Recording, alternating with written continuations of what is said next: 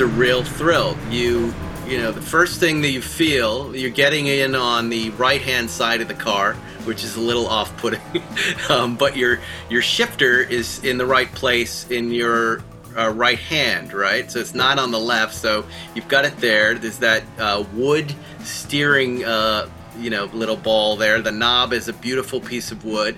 It's very comfortable. But two things happen. You realize your legs are extended past the front axle. So you're right about where your knees are. You're on the axle, and there are two wheels to the left or the right. And you realize your feet are kind of touching the front of the race car, and if you stuff it, if you hit the wall, you, are gonna you're gonna hurt your legs, right? That's the first thing. The second thing is when they close the doors around you. And again, I'm not a professional racer in any way, so I'm not used to being in race cars. This feels very cozy. You're very low to the ground. You're now enclosed in fiberglass. You've also been told, look, you know, don't uh, don't miss a shift you may blow the engine, but just also know these things sometimes they just blow up. so you're thinking, well, what is what did you just say? They, sometimes they just blow up. And then how do I what if I can't get the door open? What does that mean? What happens to me? Do I just melt with the race car? Is that what's going to happen? So and then the value of it. You know, now I'm driving a couple million dollars worth of fiberglass. Now it could be upwards of 30 million dollars. I better not you know, crash my friend's car because I can't afford to fix this thing. So um, there's a lot of fear and a lot of anxiety. Furcht und Angst. Das hätte ich auch, wenn ich einen neuen 17 Multimillionen Dollar Porsche fahren dürfte aber dann überwiegt bei mir doch eher die Neugierde. Und das ist auch der Grund, weshalb ich zusammen mit euch auch in der fünften Folge dieser Audioshow noch auf der Jagd nach meinem verschollenen Porsche 917 bin. Zur Erinnerung, das ist einer derer aus dem Film Le Mans, mit denen Steve McQueen herumgerast ist. Ja, oder eben eines seiner Fahrerdoubles.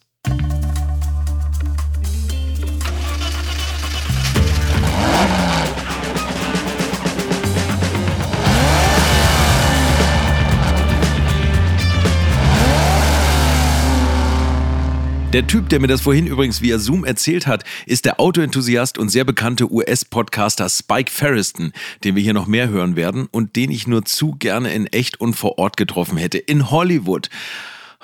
Aber stellen wir uns kurz vor, wir könnten nach Amerika fliegen. Good evening, ladies and gentlemen. Welcome aboard. Oh, schaut darüber. Der Pazifik glitzert unter der kalifornischen Sonne. Eine Gruppe Pelikane zieht wie in Zeitlupe über den Strand und hinaus in den Dunst des Küstengebirges. Der Highway Number One schmiegt sich an die Küstenlinie an. Enge Kurven, bröckelnder Asphalt.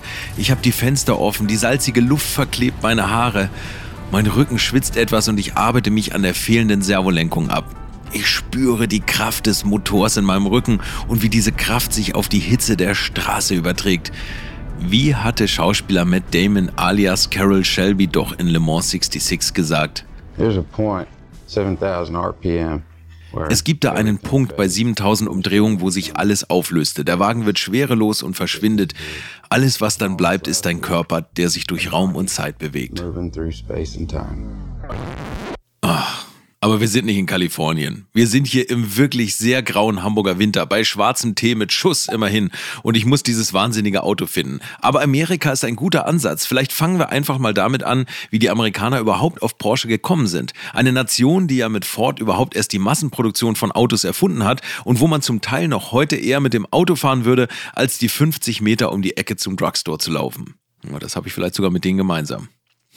At the time uh, I never forget when I came into California 1966, driving past the past the airport, and there was a huge advertisement. I don't remember now from whom, but it said another 500 pounds for more road hugging weight that the car had gained from the one model to the next one 500 pounds for more road hugging weight and i about was going to laugh my head off because I said, "What is this? You know, uh, uh, do the engineers uh, not understand that lightweight is the way to go?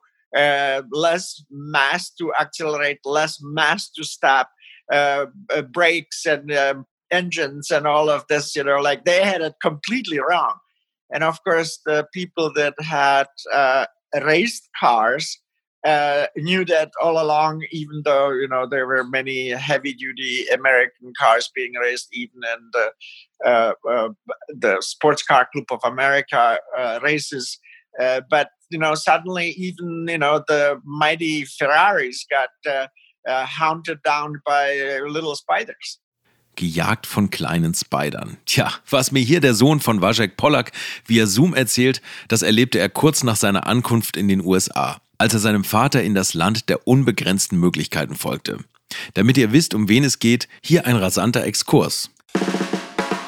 Wajek Pollack war ein begnadeter Ingenieur, Mechaniker und Rennfahrer in der damals ganz frischen und nun sozialistischen Tschechischen Republik, kurz nach dem Zweiten Weltkrieg. Vor allem auf Motorrädern errang er seine Siege im wiederaufkommenden Motorsport. Schnell hatte Wajek aber gemerkt, dass die Sozialistische Republik nicht seine Heimat sein kann, ebenso wenig wie sie es unter deutscher Besatzung war. Und so flüchtete er 1948, just in dem Jahr als Porsche, eine kleine Autoschmiede in Süddeutschland, mit der Serienproduktion begann, nach München.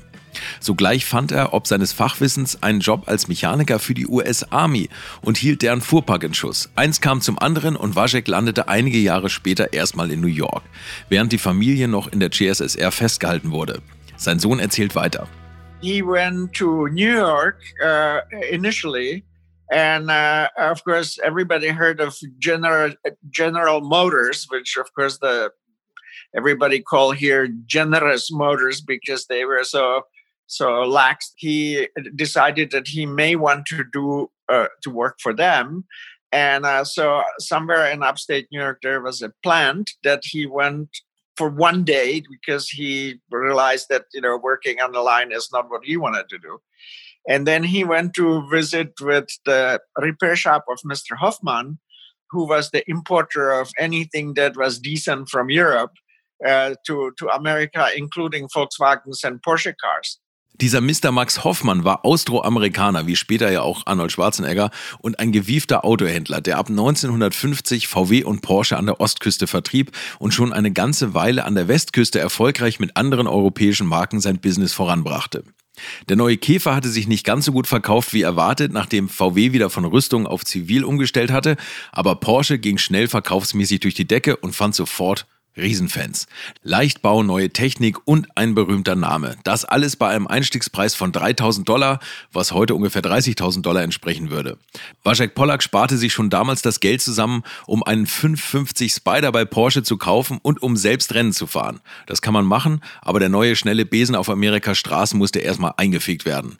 Aber weiter. He started to work for the Hoffman Motor Company in New York, and uh, then he also would go into the local races and help people to maintain their cars, and uh, so that's what he did. Oh, cool. Did did did he meet Herbert Linge then that, that times? of course, I I met Herbert uh, um, many times. Oha, Herbert Linge war ja auch so ein Porsche-Pionier und der Ur-Azubi, wie ihr hoffentlich noch wisst. Der hatte mir doch auch mal was zu seiner Zeit in den USA erzählt. Warte mal, irgendwas. Er war ständig on the road für Porsche gearbeitet und die Vergaser Pi mal Auge auf den amerikanischen Sprit eingestellt. Warte mal, hier war es doch.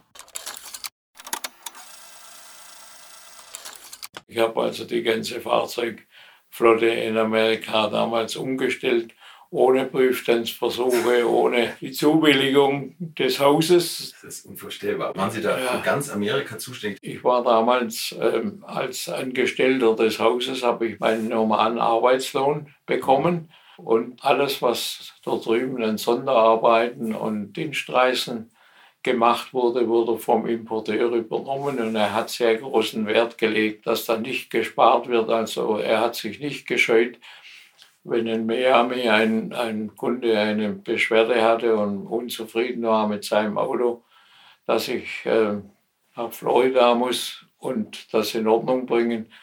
Und gab ja noch keine Highway, er musste also auf der normalen Überlandstraße zwei Tage nach, nach Florida fahren, um vielleicht eine Schaltung einzustellen oder Vergaser einzustellen.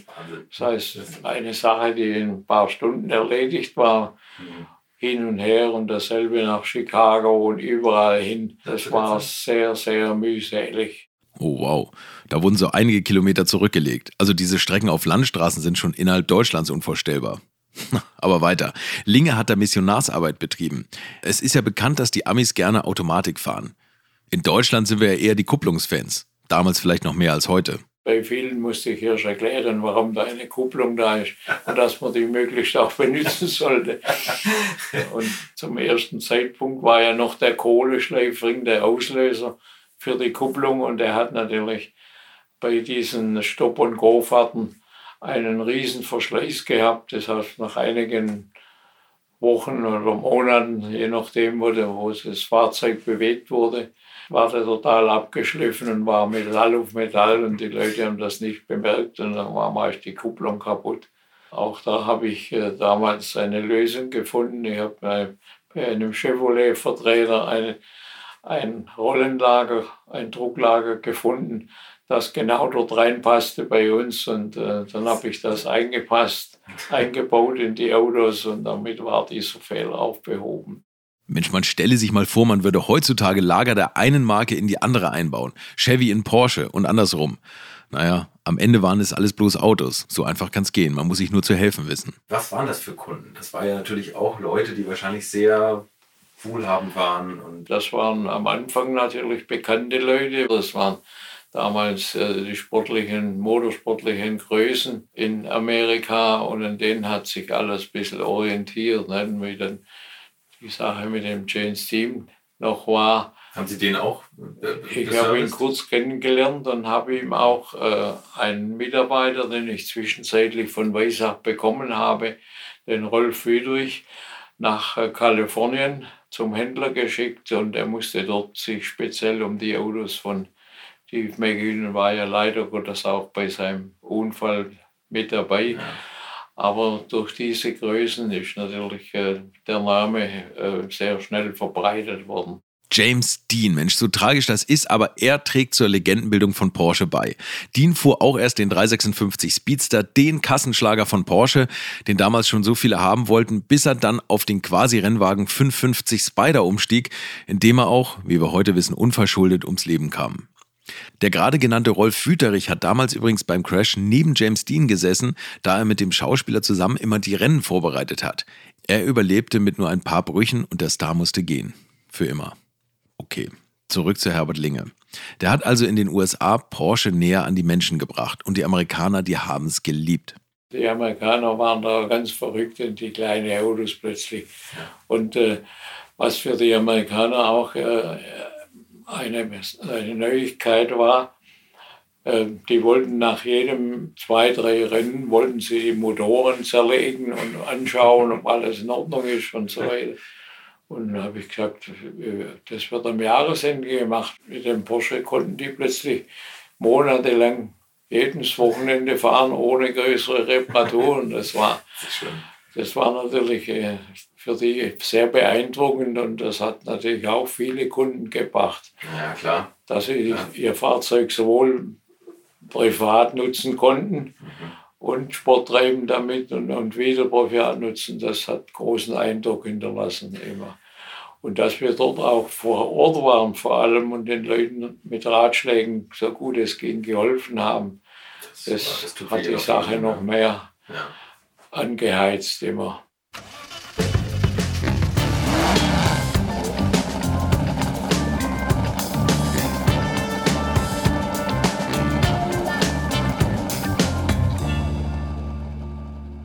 Herbert Linge konnte sich damals einzelne Ersatzteile aus einer Werkstatt in New York holen, die, ja genau, dem Autohändler Max Hoffmann gehörte. Und dort arbeitete eben auch Wajek Pollack und später auch sein Sohn, mit dem ich via Zoom vor einigen Wochen sprechen konnte.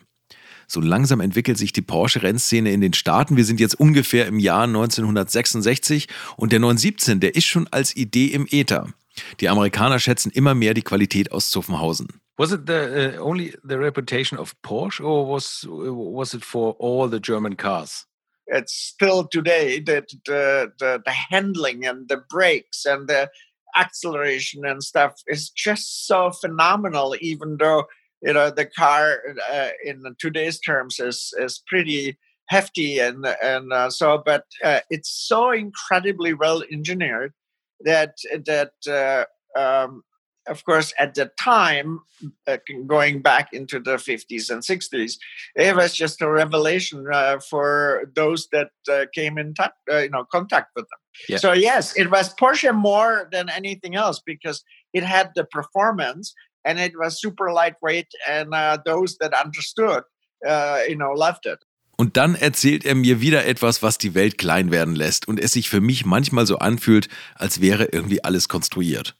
Jack McAfee, who was the principal reason why my father finally uh, decided to say goodbye to uh, New York. He went to Bridgehampton for a race, and Jack McAfee shows up, and he had some problems. And by then, the father was incredibly versed, uh, you know, in the Fuhrmann double over at chem motors uh, and he helped him to solve the problem, whatever he had. And he said, "Oh my goodness, we need somebody like you uh, in in California." Dieser Jack McAfee wiederum war ein Rennfahrer und der jüngste Porsche-Händler, den es jemals gab. Mit 29 machte er sein erstes Autohaus mit Werkstatt auf. Dort kreuzen sich die Wege übrigens auch wieder mit James Dean und seinem Mechaniker Wüterich, die auf ihrem Trip wegen ein paar Ersatzteilen in Ventura, das liegt etwas nördlich von Los Angeles, noch bei ihm vorbeigeschaut haben.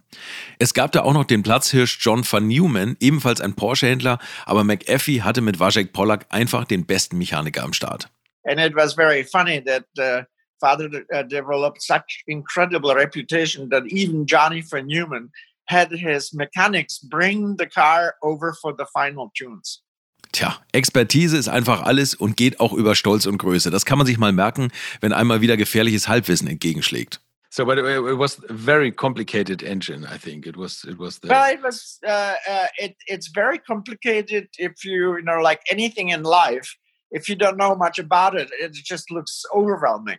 And of course, uh, he always laughed. He was incredibly good mechanic and uh, very, very sharp you know he would pick up things uh, uh, uh, very quickly both business wise as well as uh, the on the mechanical side Mann, oh Mann, okay, krasse Stories. Aber ich suche ja eigentlich einen 917. Und Wajek Pollack stand ja schließlich schon sehr zeitig in Beziehung zu diesem Wagen. Auch Steve McQueen ist ja schon vor dem Le Mans-Film auf Porsche Rennen gefahren und beide kannten sich durch eine Anekdote. Pass mal auf. Steve McQueen schaute wohl öfter im Showroom bei Porsche vorbei und einmal kamen Vater und Sohn Pollack da auch gerade an. Were driving one time home from dinner and there he was looking in in the window of the showroom. And father said look there's there's steve. And the next day we had a brand new white 911r sitting on the showroom floor. And uh, he called up and he said what about the 911r and uh, uh, so father told him all about it and he said any chance that you can bring the car to the studio. So you need to be there precisely at 11 and and we go for a little ride and all of that. So we had a, a fellow that is still alive today, his name Bert Orlander. He and Steve were friends. So we drove up to the uh, uh, studios, and uh, the uh, guy at the gate said, you know, door number 99 or something, and these enormous buildings. We turned the car around and parked so it's facing back to the gate. And suddenly the door opens and he comes out and he looks just like a pirate, you know, heavy makeup and, and stuff. And so he comes out and he goes, uh, uh, hey, this is great. You know, you brought the car so I can drive it. But anyway, we drive down to the street, which was a T-bone into uh, one of the big boulevards that runs uh, uh in the valley. And there's a teeny tiny little road going up the hill, which is one way. And he obviously must know it by, or he said he he knew it really well because he drove it like he stole the car and he comes on the top and they talk for a little while you know how fantastic the car uh, uh, drives and all this stuff. And suddenly he starts to go down the one way street that they just came up. And so he just pulls the nose out and looks left looks right and nobody is coming. And there's a policeman on the motorcycle in the gas station. And suddenly sirens and red lights and all this stuff. And so he pulls over and looks over to Bert and said, "Talk to me." So they they are talking to each other, you know, kind of a, trying to ignore the policeman. And the policeman comes and goes knock knock on the driver's uh, window, and Steve just kind of uh, looks up to the policeman, uh, rolling down the window, and he goes, "Oh, I just thought the car was stolen," and just walks away.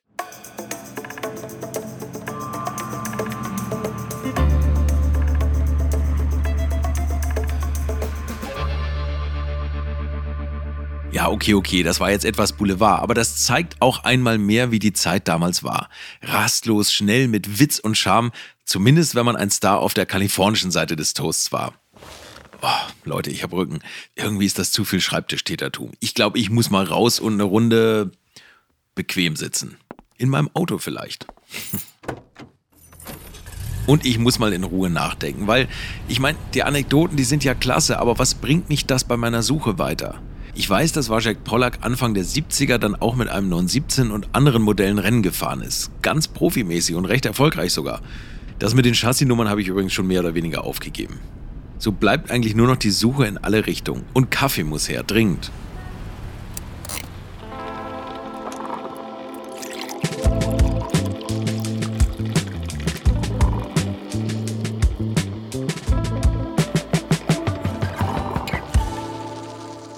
So um, we, we we're trying to uncover the fate of, of the Porsche 917 and the, um, that were shown in the movie Le Mans with Steve McQueen. Do, do Yeah, you know any stories about the movie and, yes, and your I father? will tell you a story. Oh, I, yeah, uh, perfect. perfect. Uh, we were at the factory uh, when the uh, father and I were at the factory when the movie was uh, uh, being made, and uh, we come to the delivery department to fetch our car, and uh, there is Steve's 911s with a solar production sticker in the back window, and uh, so we went there, and he goes you won't believe you you, you won't believe what uh, they did with the brand new car. I mean, you need to come in the back and look.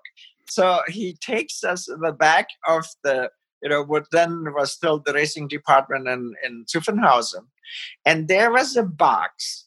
The box was maybe uh, I don't know. Two meters, maybe three meters wide and four meters long and the entire 917 was in there. So this whole 917 was reduced into into a box of uh, three meters by four meters, and that's the that's the last time I heard anything about it, and saw anything, and I saw it on my own eyes. So, und das war's. Mehr weiß auch Wajek Junior nicht. Das ist doch zum Haare raufen. Ich meine, echt jetzt, jeder kannte jeden, alle gluckten zusammen herum und am Ende weiß keiner, wo ein damals noch nicht ganz billiges und heute unbezahlbares Auto abgeblieben ist. Hm. Ich glaube, die wollen es mir einfach nicht erzählen. Aber ich habe ja noch meinen Quasi-Kollegen Spike Ferriston, der ähnlich wie ich mit Alte Schule seinen Podcast Car Radio betreibt. Naja, auch nur quasi Kollege. Bei ihm ist alles ein bisschen größer. Naja, Amerika eben. Oh, ist schon spät. Also sehr früh in Kalifornien. Surfen war er ja wahrscheinlich schon, von daher kann ich ihn jetzt auch anrufen und ihn mal ausfragen, was er dann von Rennautos als Objekt der Begierde hält. Race cars are driven a lot, they're crashed a lot, the engines get thrown away, they put in different engines, the liveries change constantly, and eventually something better comes along and they're thrown into the back of an empty lot, right? and What happened to race cars? Yeah, you're right. yeah, and that that was how we thought of race cars as far as something you collect. This is a piece of memorabilia only. What of what use is it? Right? it's just, oh yeah, that guy used to have it. Cool. Now let's go for a drive in one of our road cars. You might be able to register it, but most likely you're not going to be able to. So therefore, it's uh, it's limited in use, and it it may not be worth anything. They may want over a million dollars for it. It might only be worth eighty thousand dollars. I I don't know. Um, so you know, symbolic did okay. It's like anything, you know, things are worth what they're worth in the moment, and the future is dark, and we don't know where that value is going. Like where 917 value is going today. Yeah, Have we reached know. the top? yeah, we you don't know, so you you know you make the move that you have you have to make. Hat er gerade Autos wie den 917 genannt? Da muss ich doch gleich nochmal drauf zurückkommen. Er war ja mal Autor von Jerry Seinfeld. Von der Serie, kennt ihr vielleicht. Hat sich dabei mit dem Comedian selbst angefreundet und einen guten Teil dazu beigetragen, dass Jerry Seinfeld mittlerweile eine der bedeutendsten und größten Porsche-Sammlungen der Welt hat. So um die 43 Stück soll er haben, hin und wieder kauft er und verkauft er mal wieder was und dann hat er noch über 100 weitere Fahrzeuge. Warum bin ich eigentlich nicht gleich auf den Trichter gekommen und habe mal geschaut, was in seiner 1,4 Millionen Dollar Garage, also 1,4 Millionen Dollar ohne Blechinhalt herumsteht? Aber wenn er den McQueen hätte, dann hing es doch an der großen Glocke, oder? Well, I wasn't looking for 917s for Jerry. I was driving to the airport, I think, down La Cienega in Los Angeles. And there was a, an exotic car dealer at um, one of the intersections right in the middle of Hollywood called Symbolic Motors. And in the window of Symbolic Motors was this Gulf blue and orange Porsche 917 when they raced at Le Mans. I was like, oh, there's a car that kind of looks like that. I'm like, oh, that's uh, I think that's a 917. Um, that's interesting that it's in a used car lot in a window right in the middle of the city. So in, in, in, in a conversation not long after, I you know called Jerry up and I go, hey, there's a you know a 917 uh, car that raced at Le Mans at this used car dealer right in the middle of Hollywood, and it's it turns out it's Steve McQueen's car. It's the one he used as a camera car uh, to make the movie. And Jerry went, "Oh, that's interesting.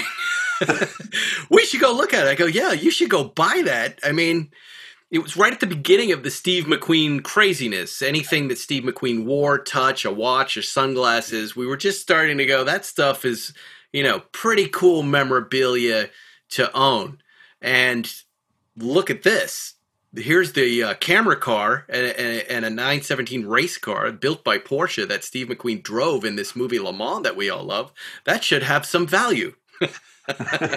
so, um, not long after we all went to look at it, it was Jerry and myself and uh, Jerry's car consigliere, Sam Sam Cabilio, who uh, vets all of Jerry's cars for him, and uh, they they had taken the car out of the uh, showcase in the front window and brought it to the parking garage and uh, our minds were just blown you know we had never seen something so beautiful um, I remember we we were just looking at it for hours. Just hours went by as we walked around, and you know, there's no real internet at the time, so you, we had never seen one of these things up close. At least I hadn't.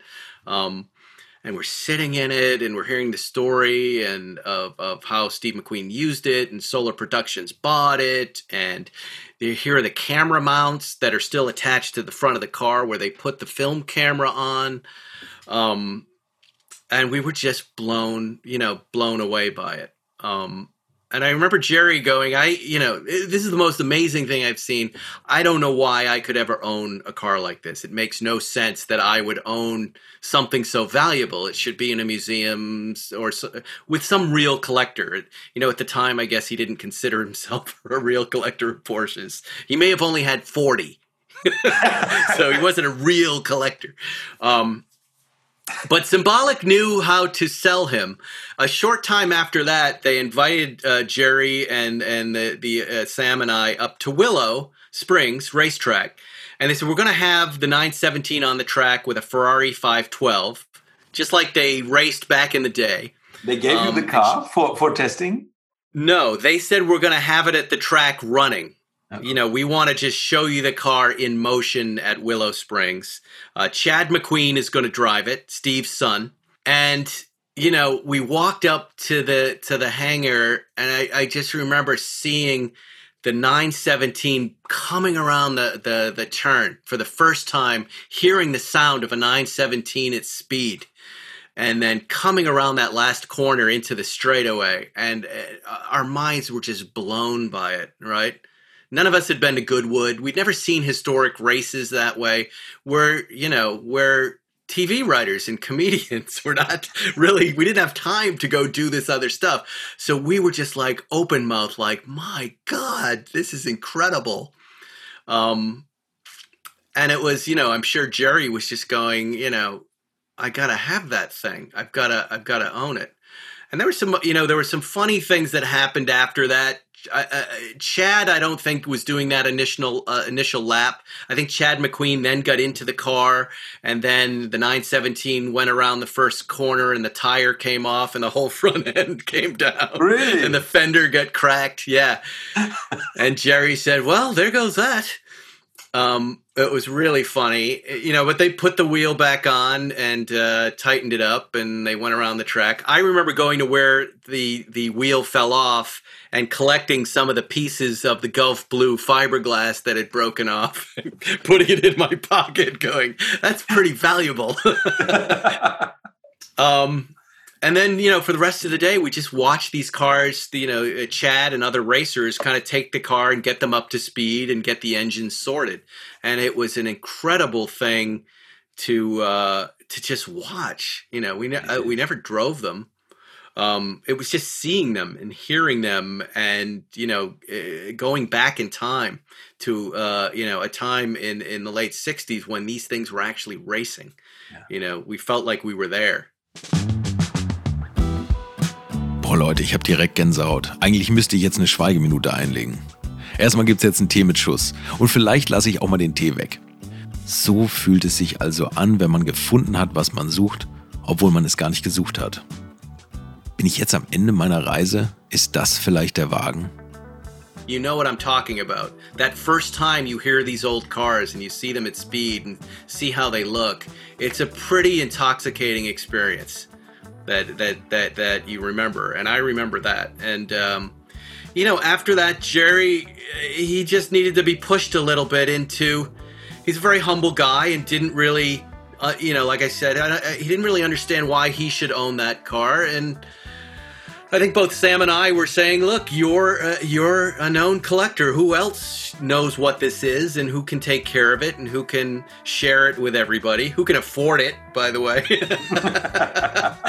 At the time, I think they were asking 1.7 million for it, which now is kind of laughably low. so really, he's, uh, really I'm sure, is. yeah, it, done it well. Was in, when was it?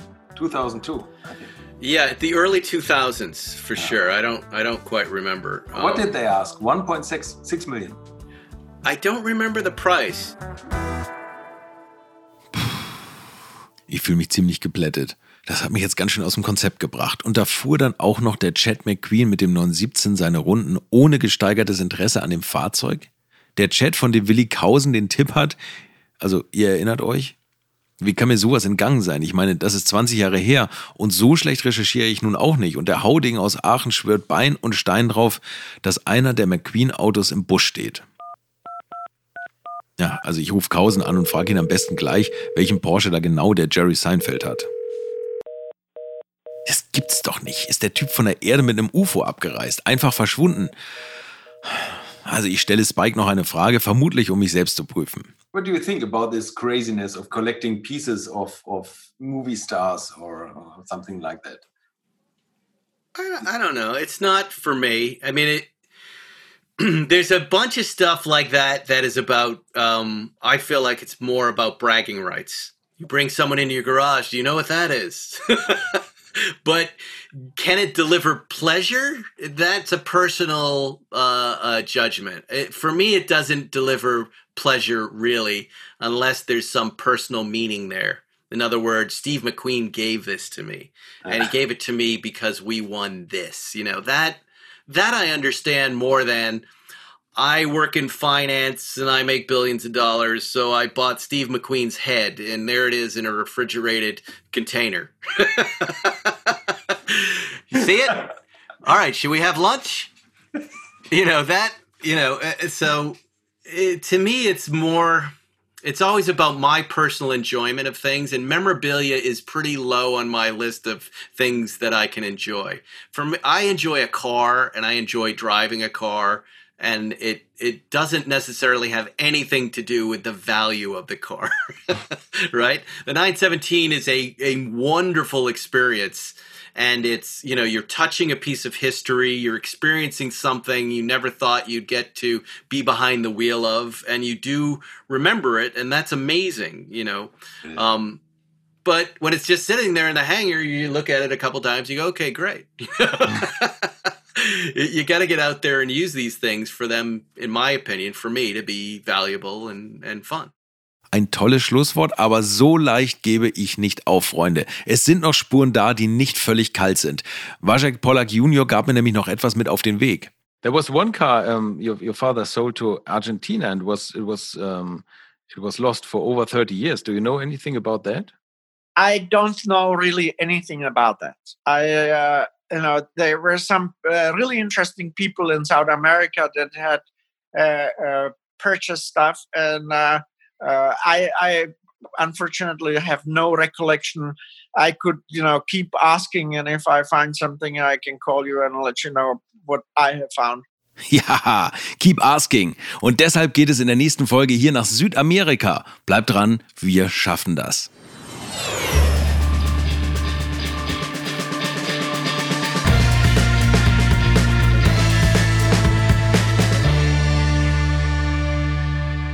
Das 50 Millionen Dollar Auto. Mit mir, Carsten Arndt, produziert von den WakeWord Studios. Redaktion und Texte Lutz Neumann. Redaktionelle Mitarbeit Carsten Weichelt und Elena Lorscheid. Korrespondentin Südamerika Catherine Floors. Schnitt und Sound Philipp Klauer. Cover Alex Schaffner. Executive Producer WakeWord Christoph Falke und Sven Rühlicke. Hallo nochmal. Wie ihr vielleicht merkt, ist dieser Podcast in Zeiten der Pandemie entstanden und stellt daher auch unseren damaligen Kenntnisstand dar. Danach ist viel passiert, was wir leider nicht mehr berücksichtigen konnten. Wir wollten euch mein Abenteuer mit dem 50 Millionen Dollar Auto aber trotzdem nicht vorenthalten. Also viel Spaß beim Weiterhören.